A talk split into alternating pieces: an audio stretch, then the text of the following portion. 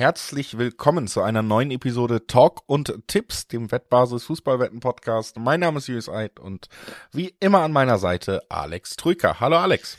Mein Name ist Alex Trüker und ich bin wie immer an der Seite von Julius Eid. Hallo Julius. So ist es. Äh, und wie immer, nicht wie immer, aber wie oft, wenn wir uns am Montag melden, geht es um die europäischen Wettbewerbe, die Champions League, die zweite Runde der Hinspiele der Achtelfinale, so muss man es ja sagen, steht vor der Tür, heißt vier Achtelfinalspiele von den Mannschaften, die eben noch nicht wieder in die K.O.-Phase eingegriffen hatten, bis jetzt stehen auf dem Plan.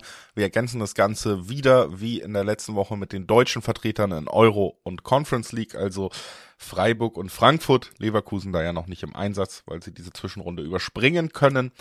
Und ja, damit steht unser Plan für heute. Und ich würde sagen, wir starten erstmal mit ein paar kurzen Hinweisen, bevor wir in die Spiele gehen, nämlich dass Sportwetten ab 18 sind, nicht für Minderjährige gedacht. Und dass alle Angaben, die wir in diesem Podcast machen, ohne Gewähr sind, einfach weil die Quoten sich nach der Aufnahme noch verändern können. Zu guter Letzt, Sportwetten können Spaß, aber auch süchtig machen. Und wenn das Ganze bei euch zum Problem wird, könnt ihr euch an den Support der Wettbasis wenden, sei es per Mail oder per Live-Chat oder ihr guckt mal auf spiel-mit-verantwortung.de vorbei. Auch da gibt es erste Hilfsangebote. Das unser Vorwort und dann würde ich sagen, direkt mal auf den Dienstag geschaut, wo wir die ersten beiden Achtelfinalspiele in dieser Woche in der Champions League haben werden. Das erste, über das wir sprechen wollen, das ist Inter Mailand gegen Atletico Madrid. Zwei äh, ja, durchaus klangvolle Namen, finde ich. Also es gibt äh, fast keine klangvolleren Duelle insgesamt äh, in, in dieser Runde. Ob das jetzt für dieses Spiel spricht oder gegen die Runde, das muss jeder selber entscheiden. Und es ist in Mailand das Ganze, das Hinspiel. Und damit würde ich sagen, schon eine sehr, sehr große Herausforderung von Atletico Madrid, das jetzt sicherlich auch nicht das beste Atletico der letzten zehn Jahre ist. Ne? Gehe ich mit. Ähm, tatsächlich neben finde ich auch Barcelona gegen Neapel die Paarung besprechen wir später. Die auf dem Papier vielleicht interessanteste mit den klangvollsten Namen, die auch ähm, von der Ausgangslage her sehr, sehr ausgeglichen ist, wie ich finde, also sehr viel Spannung verspricht. Und deswegen freue ich mich tatsächlich auf Inter gegen Atletico sehr. Ich bin mir aber nicht sicher, ob wir aus sportlicher Sicht ja, ob das spektakulär wird, weil beide Mannschaften durchaus so ein bisschen ja den Ruf weghaben, dann Besonders wenn es darauf ankommt, also in K.O.-Wettbewerben, lieber so ein bisschen die Handbremse drin zu lassen und vielleicht lieber darauf zu achten, dass hinten die Null steht. Ich bin gespannt, ob es dazu kommt oder ob beide mit offenem Visier spielen, denn das können beide auch. Also auch Atletico ist in den letzten Jahren nicht mehr das typische Mauer-Atletico und auch bei Inter läuft es ja richtig gut. Also ich bin gespannt, welches Matchup uns hier ähm, ja, sich bieten wird. Auf jeden Fall für mich ein extrem ausgeglichenes, extrem spannendes mit Hin- und Rückspiel. Sehr schwer zu prognostizieren, wer sich hier in diesem knappen Achtelfinale durchsetzen wird.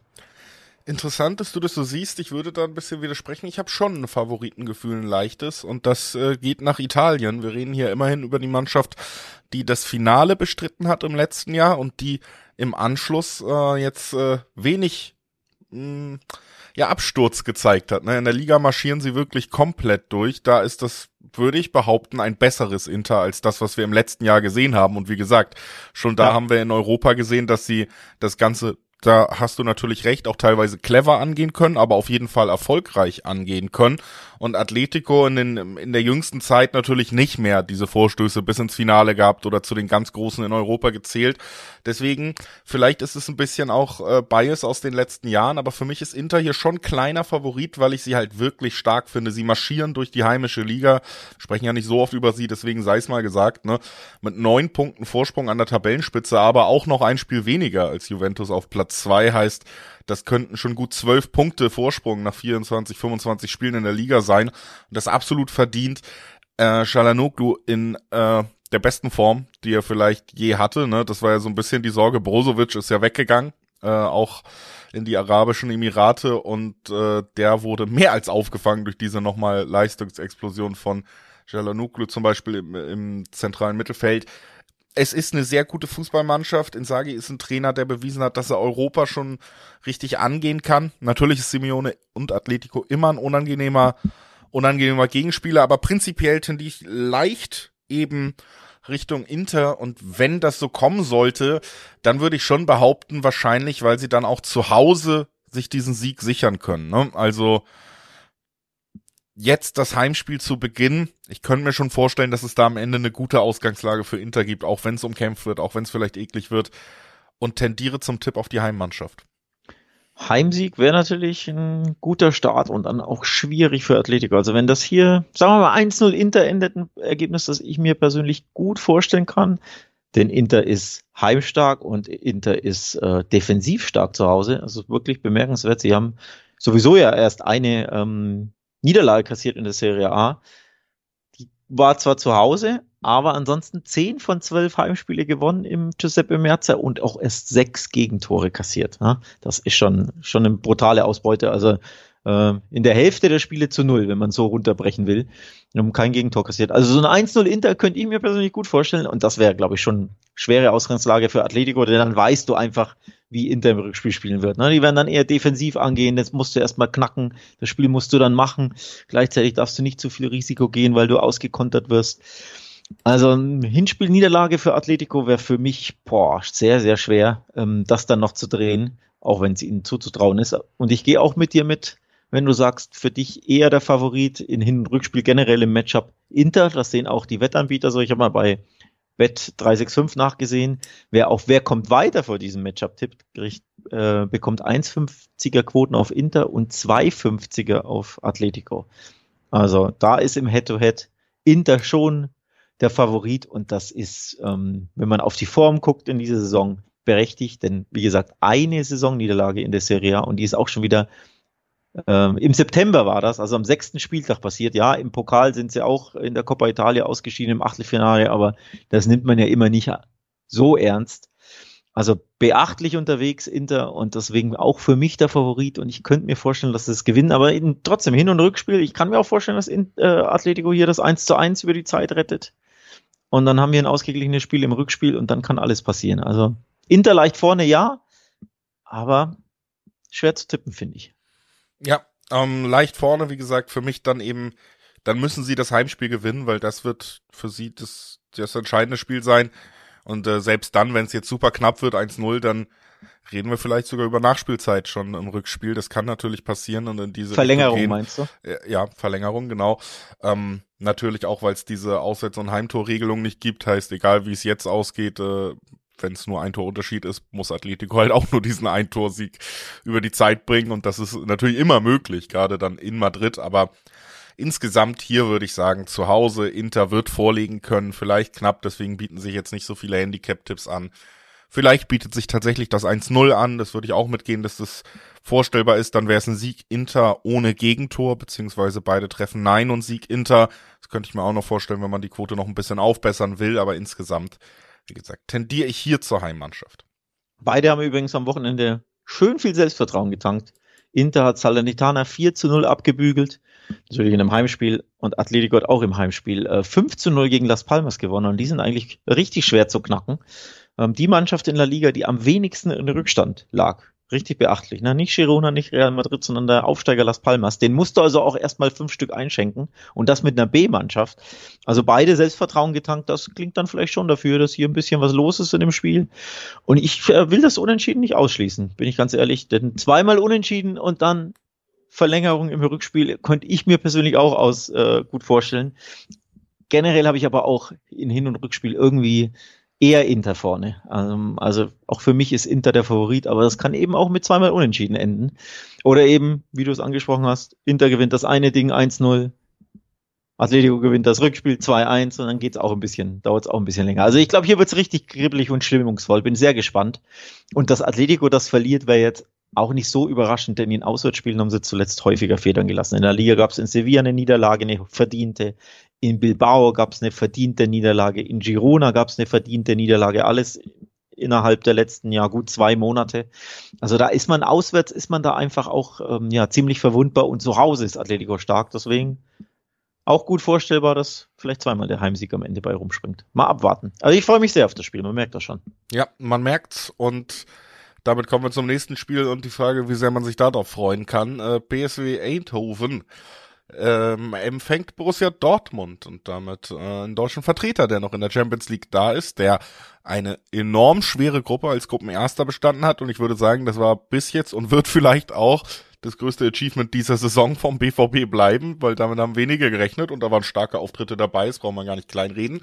Problem ist, die sind auch schon wieder ein bisschen her und ja, das letzte, was wir vom BVB gesehen haben, war wieder ein enorm ideenloses Spiel gegen einen enorm formschwachen VfL Wolfsburg, der das Spiel, wenn überhaupt, gewinnen sollte. Am Ende gehen sie mit einem Unentschieden raus. Also ähm, das hat nicht viel Mut gemacht und jetzt müssen wir natürlich äh, schon auch auf PSW schauen und sagen, alles klar, die haben in der gesamten Liga bis jetzt noch kein Spiel verloren, logischerweise damit auch super heimstark, ne, haben da natürlich dann auch nichts verloren, haben in der Champions League auch nichts zu Hause verloren und auch nur einmal in ihrer Gruppe gegen Arsenal insgesamt verloren. Also eine herausragende Statistik, die sind super drauf. Ähm, Peter Bosch ist da ja Trainer, den kennen die Dortmunder auch noch.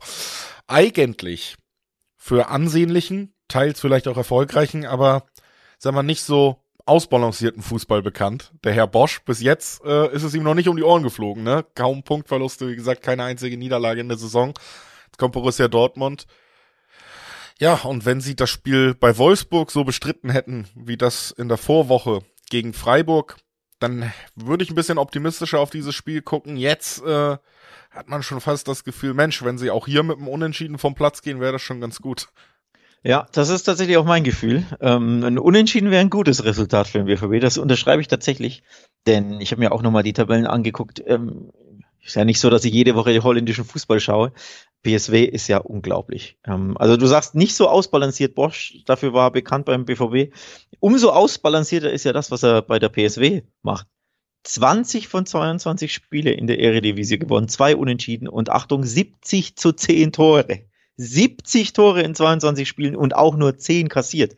Also mit Abstand die meisten geschossenen und auch mit Abstand die wenigsten kassierten. Und deswegen ist äh, die PSW für mich ein richtiger Stolperstein für den BVB. Ja, vom Namen her, ne, ist das nicht ganz so groß. Es ist nicht Atletico, es ist nicht, weiß ich nicht, von mir aus Sevilla, Arsenal oder irgendwie sowas, dass du sagst, hoppla, schweres Los, Augenhöhe, müssen wir alles raushauen.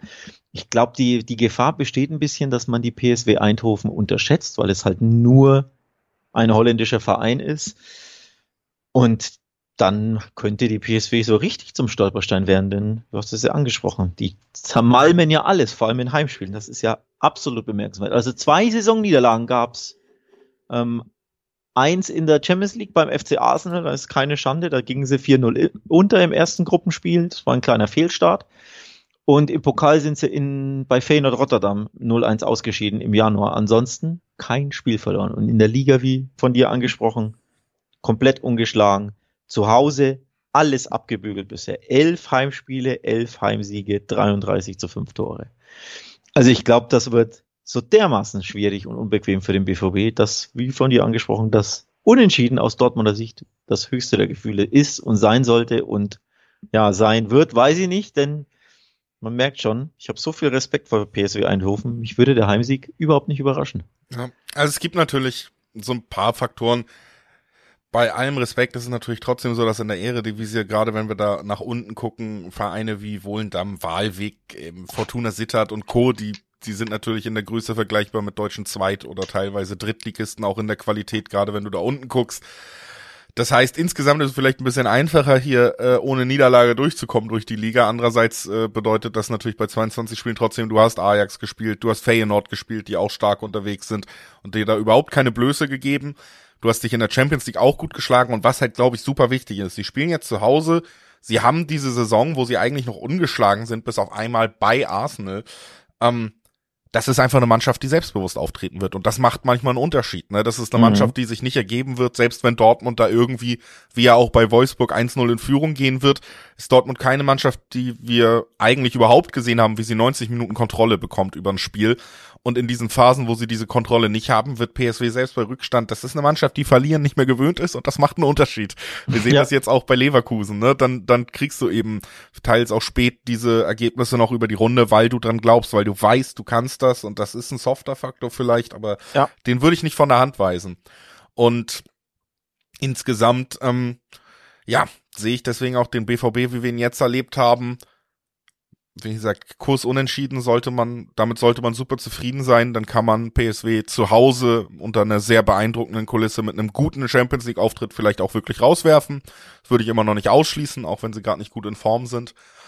Das einzige, was wirklich so ein bisschen unbeantwortet bleibt und äh, ja, den Tipp so ein bisschen schwerer für mich noch macht, ist natürlich, dass man schon sagen muss, dass wir bei Borussia Dortmund konsequent in der Champions League ein anderes Gesicht gesehen haben als in der Liga. Ne? Also das war schon Thema und das kann man echt nicht bestreiten, dass man da bei, bei Milan gegen PSG im Rückspiel, gegen Newcastle in beiden Spielen sehr, sehr starke Auftritte gesehen hat. Und wenn man so eine Leistung auf einmal replizieren könnte, doch wieder in diesem Wettbewerb, dann sehe ich jetzt auch PSW nicht unbedingt gerüstet, um da, um da viel mitzunehmen. Also, das ist für mich so die große Frage. Geht dieser komische Trend weiter, dass Borussia Dortmund durch die Liga dümpelt in der Champions League richtig abliefert?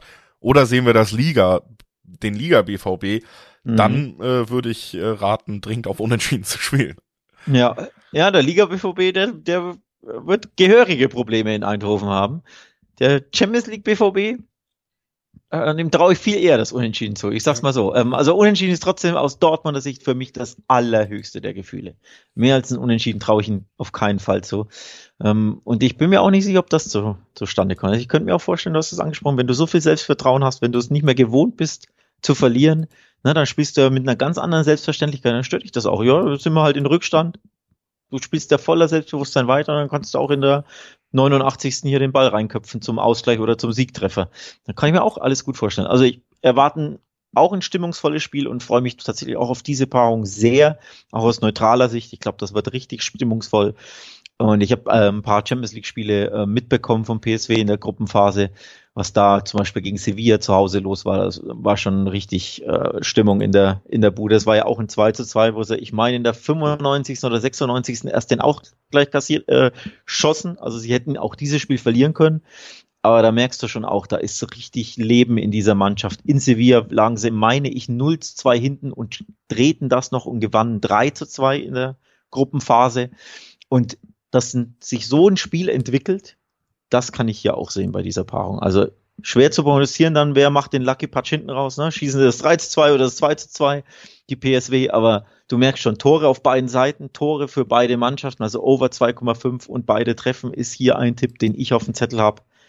Und dann hoffen wir aus deutscher Sicht, dass es vielleicht am Ende 2 zu 2 ausgeht, aber wenn die PSW das 3 zu 2 gewinnt, später Luke de Jong, Kopfball, ich wäre nicht überrascht. Und deswegen, ich mache nicht den Fehler, diese PSW zu unterschätzen. Da, ich glaube, das wird schwer für die Borussia.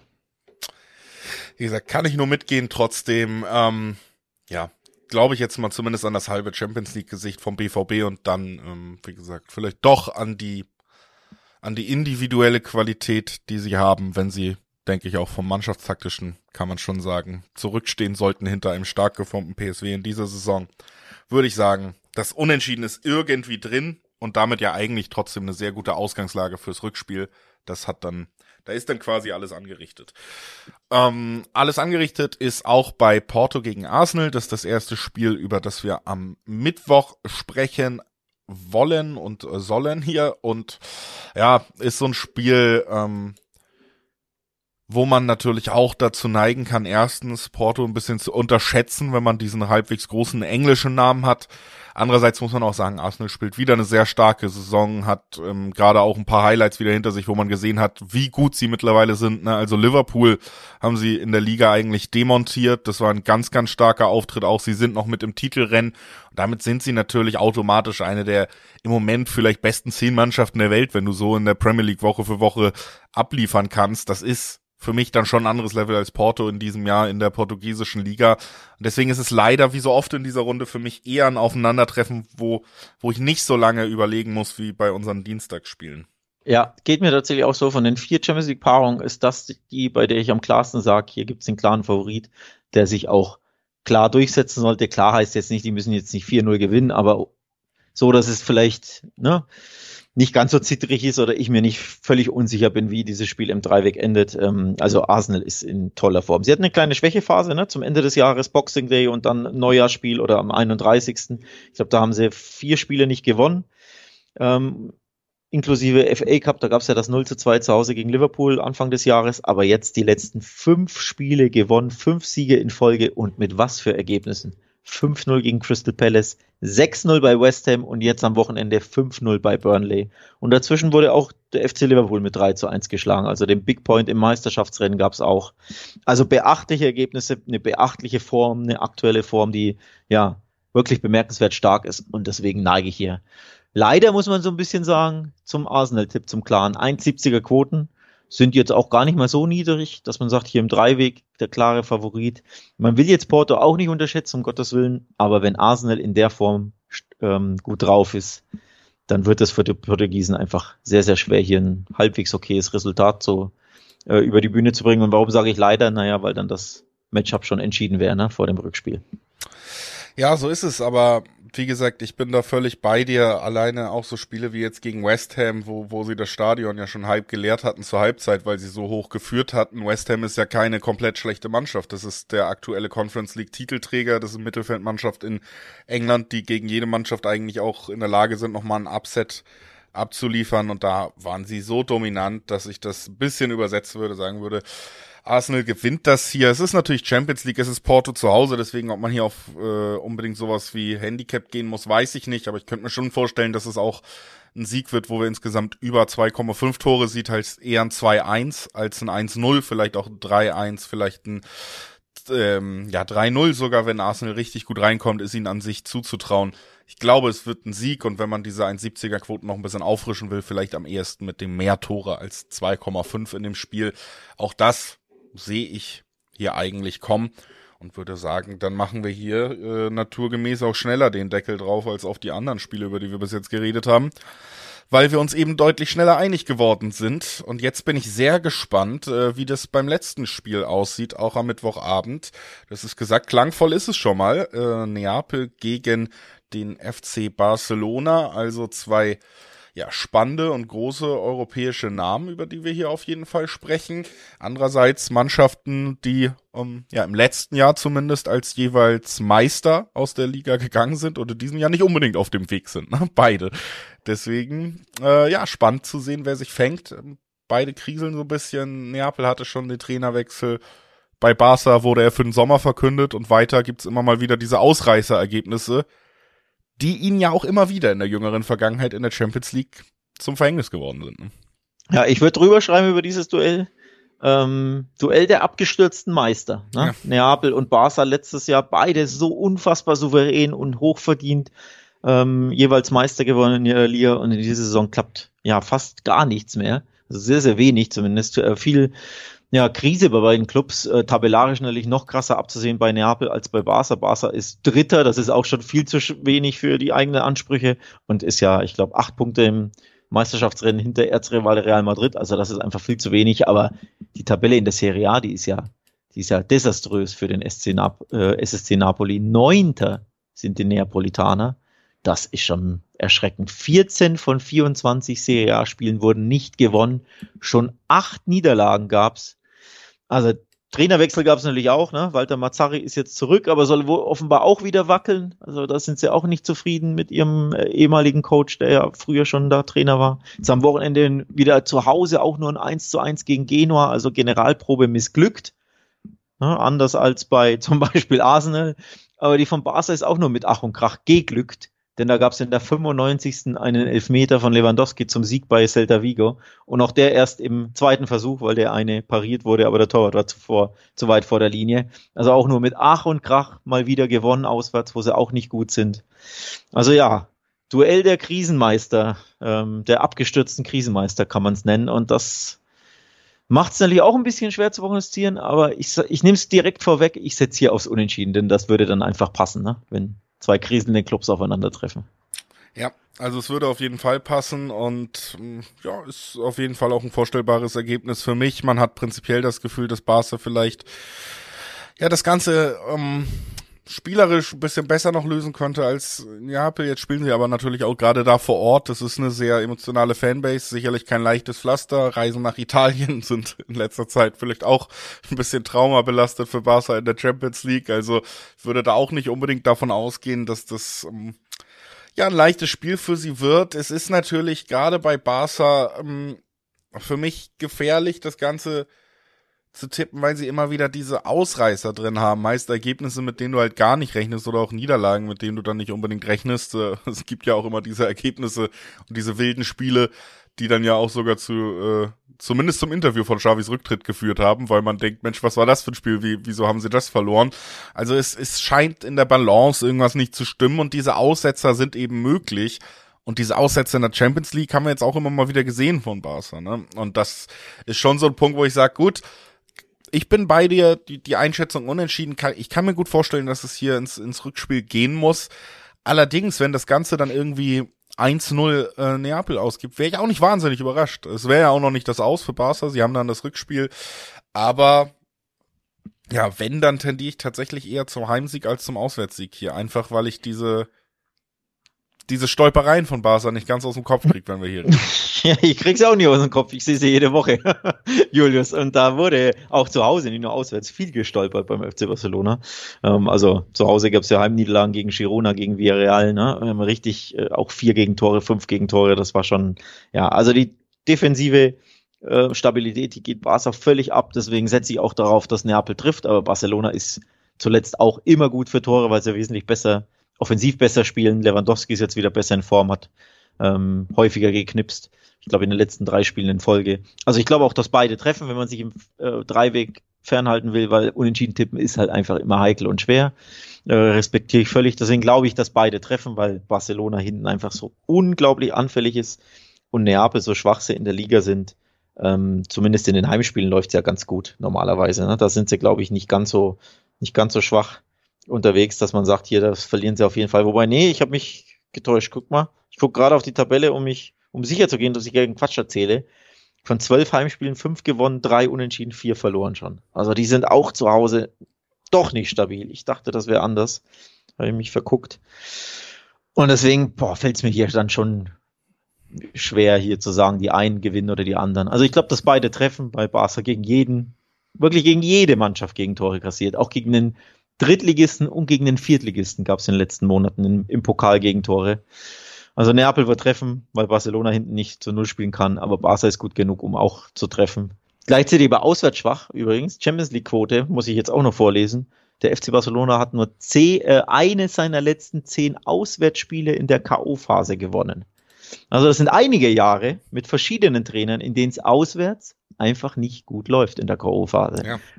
Und deswegen, äh, Quoten sind übrigens, um die nur mal vorzulesen, weil ich finde, die sind komplett angemessen. 2,65 im Schnitt auf Neapel und 2,63 im Schnitt auf den FC Barcelona. Also komplett ausgeglichen. Ja, wenn das nicht nach einem Unentschieden klingt, was dann? Ein Unentschieden, wo beide treffen, finde ich auch einen durchaus stimmigen Tipp hier bei diesem Spiel. Beide treffen kann man so das Unentschieden dann ja wegnehmen, wenn einem das zu unsicher ist mit dem Ergebnis, aber beide treffen dann auch ein naheliegender Tipp. Vielleicht auch das Unentschieden zur Halbzeit, wenn da beide nicht in ihrer besten Verfassung sind und sich erstmal ein bisschen abtasten müssen. Alles vorstellbar auch für mich. Und damit Deckel drauf auf die Champions League Achtelfinals, die diese Woche anstehen. Ähm, und bevor wir weitermachen mit Europa League und Conference League, natürlich auch noch einmal der Hinweis, dass wir hier jetzt, äh, um den Podcast abzuschließen, über die beiden deutschen Vertreter in diesen beiden Wettbewerben sprechen werden. Da werden aber natürlich deutlich mehr Spiele ausgetragen und deswegen ist das der perfekte Zeitpunkt, um euch zu sagen, schaut gerne auch mal auf wettbasis.com vorbei, wenn ihr euch in der Fußballwelt alles geben wollt, was gerade so abgeht. Da kriegt ihr Vorschauen, Prognosen, Quotenvergleiche eben auch zu den anderen Spielen in diesen Wettbewerben, natürlich auch zu anderen Ligen auf der Welt sogar zu anderen Sportarten. Alles, was eben wichtig ist in der gesamten Sportwelt passiert, bekommt ihr mit dem richtigen Blickpunkt schon serviert auf wettbasis.com. Und das sei euch ans Herz gelegt, da mal vorbeizuschauen, während wir in den Breisgau schauen am Donnerstag. Äh, Freiburg wird äh, Lens empfangen und damit das Rückspiel schon spielen. Da müssen wir nicht mehrere Wochen auf Hin- und Rückspiel warten in dieser Zwischenrunde wie in der Champions League, sondern ja, da steht fest, okay, jetzt haben wir das Rückspiel von Freiburg gegen Lens, Hinspiel wie ein wenig zu erwarten und auch erhofft ja sogar von uns, unentschieden ausgegangen und das bedeutet, dass äh, der SC Freiburg in diesem Spiel zu Hause jetzt eigentlich ja ordentliche Chancen auf ein Weiterkommen hat. Ja, sehe ich auch so. Wir hatten ja gesagt, die Deutschen werden es sehr schwer haben in der letzten Woche in Europa. Und das ist ja eingetroffen. In der Champions League wurden beide Spiele verloren. Ähm, und in der Europa- und Conference League gab es keinen Sieg, zwei Unentschieden, also keine deutsche, kein deutscher Sieg, aber mit zwei respektablen Unentschieden, denn beide Rückspiele, also Frankfurt eingenommen, jeweils zu Hause. Und das heißt, für mich keine schlechten Ausgangslagen für die äh, deutschen Vertreter Freiburg und Frankfurt. Und ich glaube, wenn du 0-0 in Lens spielst und da genug Chancen hattest, äh, auch zu gewinnen, ich erinnere mich an die eine Chance, die Kevin Danzo, der Ex-Augsburger, auf der Linie grandios geklärt hat. Da kannst du ja auch in Führung gehen, das Ding gewinnen. Aus äh, Freiburger Sicht kannst du es natürlich hinten raus auch verlieren. Lens war jetzt auch nicht so schlecht, aber 0-0 gegen Lens, für mich kein schlechtes Ergebnis. Also mit einem knappen 1-0 in einem vielleicht erneut schwer umkämpften, ausgeglichenen Spiel, aber ich traue Freiburg zu, dass sie das ganz knapp gewinnen und dann weiterkommen. Also ich finde das eine gute Ausgangslage und ich setze hier auf das Freiburger Weiterkommen, ja. Ja, tatsächlich würde ich das auch tun. Äh, Quoten sind gut, ne? Gibt zwei 30er-Quoten auf den Heimsieg, drei Zehner gäbe es auf den Auswärtssieg, aber wir haben ja schon drüber geredet. Ja, Freiburg auswärts und natürlich in dieser Saison vielleicht auch nicht ganz so verlässlich, wie wir es schon erlebt haben, oder ganz so gut drauf, wie es immer phasenweise unter Streich war in den letzten Jahren. Aber Sie haben das Unentschieden geholt, das haben wir von Anfang an gesagt, das wäre ein gutes Ergebnis für sie, um dann im Rückspiel das Ganze über die Bühne zu bringen. Und Lens ist in dieser, äh, haben wir ja auch drüber geredet, jetzt in diesem Jahr auch nicht berauschend unterwegs. Ne? Also es ist jetzt keine Saison, wo sie oben in der Liga irgendwie angreifen, sondern sie befinden sich da mehr im Mittelfeld, sind da vergleichbar vielleicht mit den Freiburgern unterwegs, sogar ein Ticken schwächer in der Tabelle.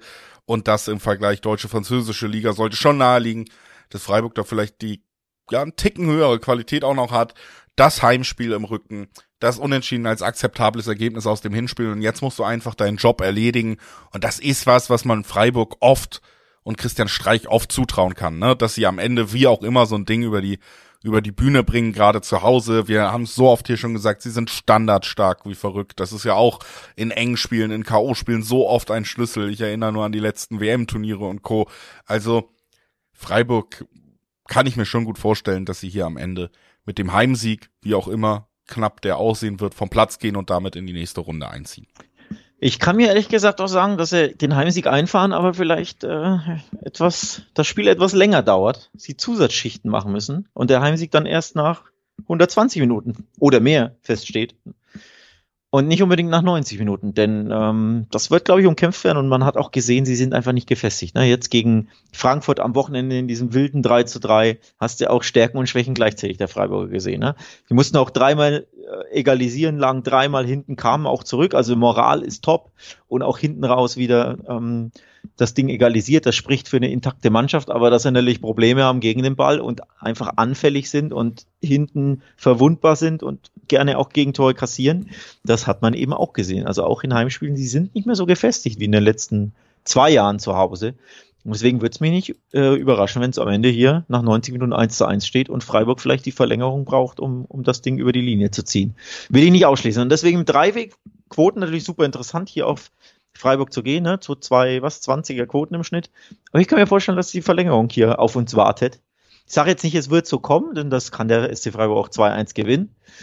Aber für mich der sichere Tipp ist, äh, dass Freiburg weiterkommt. Und das kann man ja, wie gesagt, auch beim einen oder anderen Wettanbieter machen. Bet 365 äh, bietet das unter anderem an und da gibt's 1,65er bis 1,70er Quoten, variieren natürlich leicht dass Freiburg weiterkommt. Und das ist für mich die, äh, die sicherere Variante hier in einem wahrscheinlich auch wieder schwer umkämpften Spiel. Ja, also wie gesagt, ich, ähm, ich glaube, ich bleibe mal bei meinem Tipp, dass sie es in 90 Minuten schaffen und bin der bisschen mutigere, aber es geht ja in dieselbe Richtung am Ende von uns beiden. Und dann lass uns noch über die Conference League sprechen und schauen, ob es da auch in dieselbe Richtung geht.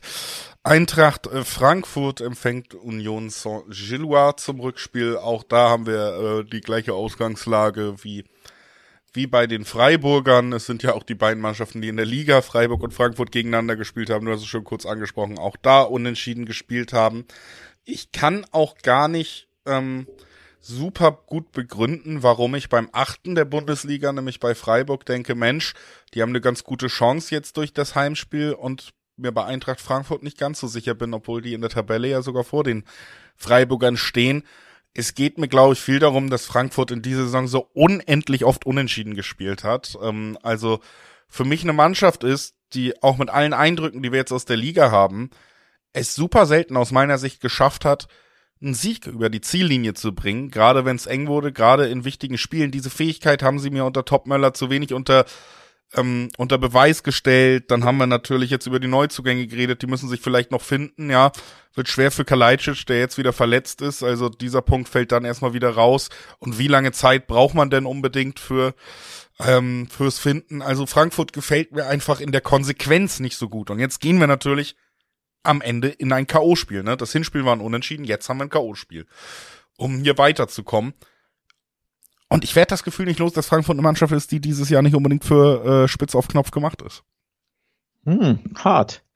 Äh, bei mir war das Ausgangsgefühl tatsächlich ein bisschen anders. Also ich habe beide, muss ehrlich dazu sagen, ich habe beide deutschen Mannschaften auf dem Zettel, dass sie weiterkommen, weil ich bei beiden finde, oh, das Unentschieden war das gute Resultat, jeweils Rückspiel im äh, Heimspiel im Rückspiel, so rum. Und dann kannst du das über die Ziellinie drücken. Ich hatte natürlich auch ein bisschen Angst, dass Lens vielleicht das 1-0 gewinnt, aber dadurch, dass beide Remis gespielt haben auswärts, traue ich beiden den Sieg zu.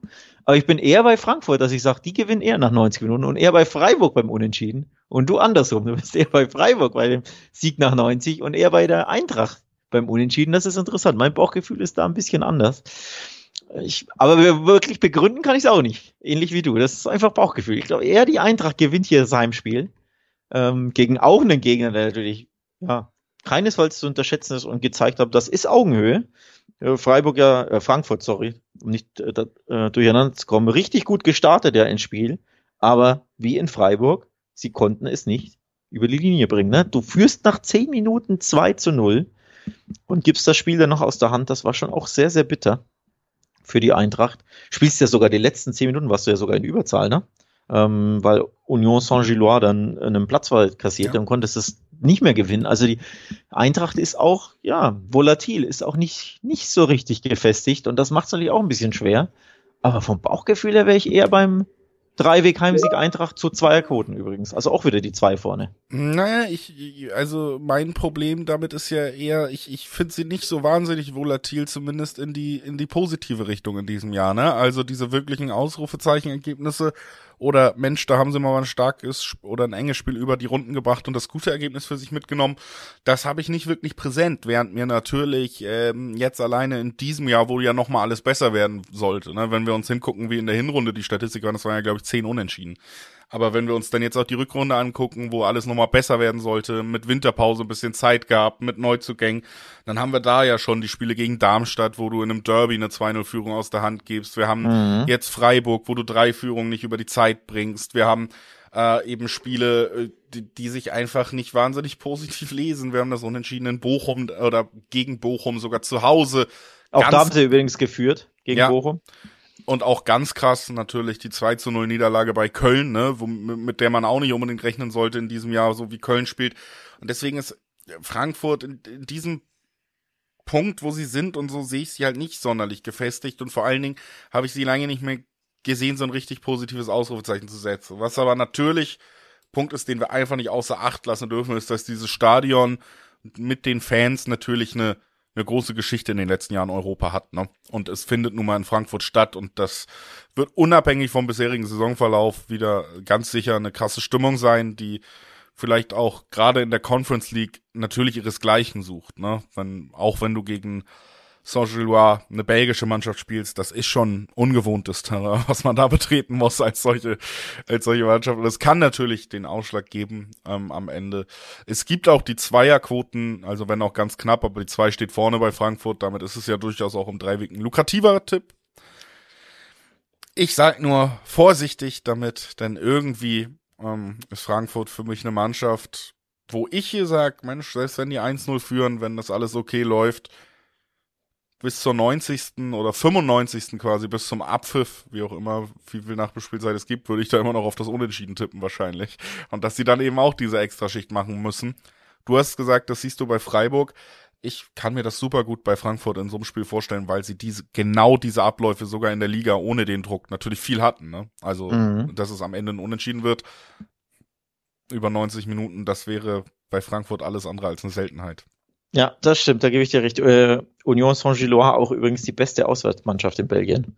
Ähm, sind ja sowieso alles andere als schlecht unterwegs, wie wir ja wissen, ne? sind ja klar Tabellenführer. Ähm, so gesehen war ja das Auswärtsergebnis schon kein schlechtes für die SGE, aber sie sind eben auch die beste Auswärtsmannschaft, haben auch erst eine Auswärtsniederlage kassiert in Belgien. Ja, belgische Liga, ne? Nicht eins zu eins vergleichbar mit Deutschland, aber nur als Hinweis, da kommt ein gefährlicher Gegner und das ist, trifft auf Lens zu, das trifft auf äh, USG zu und dann können wir uns bei Freiburg und Frankfurt das Weiterkommen haben wir, glaube ich, beide auf dem Zettel, aber vielleicht nach Verlängerung erst. Also es könnte dramatisch werden, der Donnerstag. Bin ich gespannt. Ist, wird eine schöne Woche, ne? merkt man schon. Viele ja. enge Spiele. Also ich hatte hier jetzt sechs Spiele immer besprochen, fünf davon für mich super eng. Ich könnte auch fünfmal unentschieden tippen. Also der Ausreißer war Porto Arsenal. Ähm, da gehen wir beide klar auf Arsenal. Aber ansonsten könnte ich mir fünf Unentschieden auch vorstellen. Das wäre natürlich sehr unwahrscheinlich, dass das eintritt. Aber das zeigt nur auf, wie eng und spannend und ausgeglichen diese Paarungen für uns sind. Und ähm, deswegen freue ich mich auf diese Woche sehr. Ja, es ist auf jeden Fall sehr spannend, ähm, auch wenn natürlich in der Champions League die Entscheidungen noch nicht final fallen werden, aber ähm, hat ja auch alles äh, größere Auswirkungen mittlerweile. Wir reden ja bei der Champions League dann auch über einen fünften Platz eventuell für die Bundesliga. Da konkurriert man unter anderem mit Italien. Die spielen auch. Also Augen auf. Könnte alles spannend werden mit Langzeitwirkung sogar. Wir sind auf jeden Fall gespannt und natürlich freuen wir uns nicht nur auf den Donnerstag und auf den Mittwoch und auf den Dienstag wegen der Spiele, sondern auf den Donnerstag freuen wir uns auch, weil wir da wieder aufnehmen, weil wir da auf die Bundesliga gucken können. Das bleibt so. Da gibt's dann die nächste Folge von uns. Da können wir dann auch endlich über die Bayern reden. Hat heute gar nicht reingepasst. Ne? Ja, ähm, hat heute nicht reingepasst. Drei Niederlagen in Folge. Huiuiui. Ähm, reden, aber über Tuchel können wir noch, also sowieso reden. Denn äh, entweder wird er entlassen oder er ist noch im Amt. Ich setze auf Letzteres, aber auf jeden Fall, ja. Donnerstag einschalten, liebe Zuhörerinnen und Zuhörer, denn es gibt Gesprächsbedarf. Ja, so ist es. Und damit entlassen wir euch auch. Danke fürs Einschalten heute. Viel Spaß mit dem europäischen Fußball und bis bald.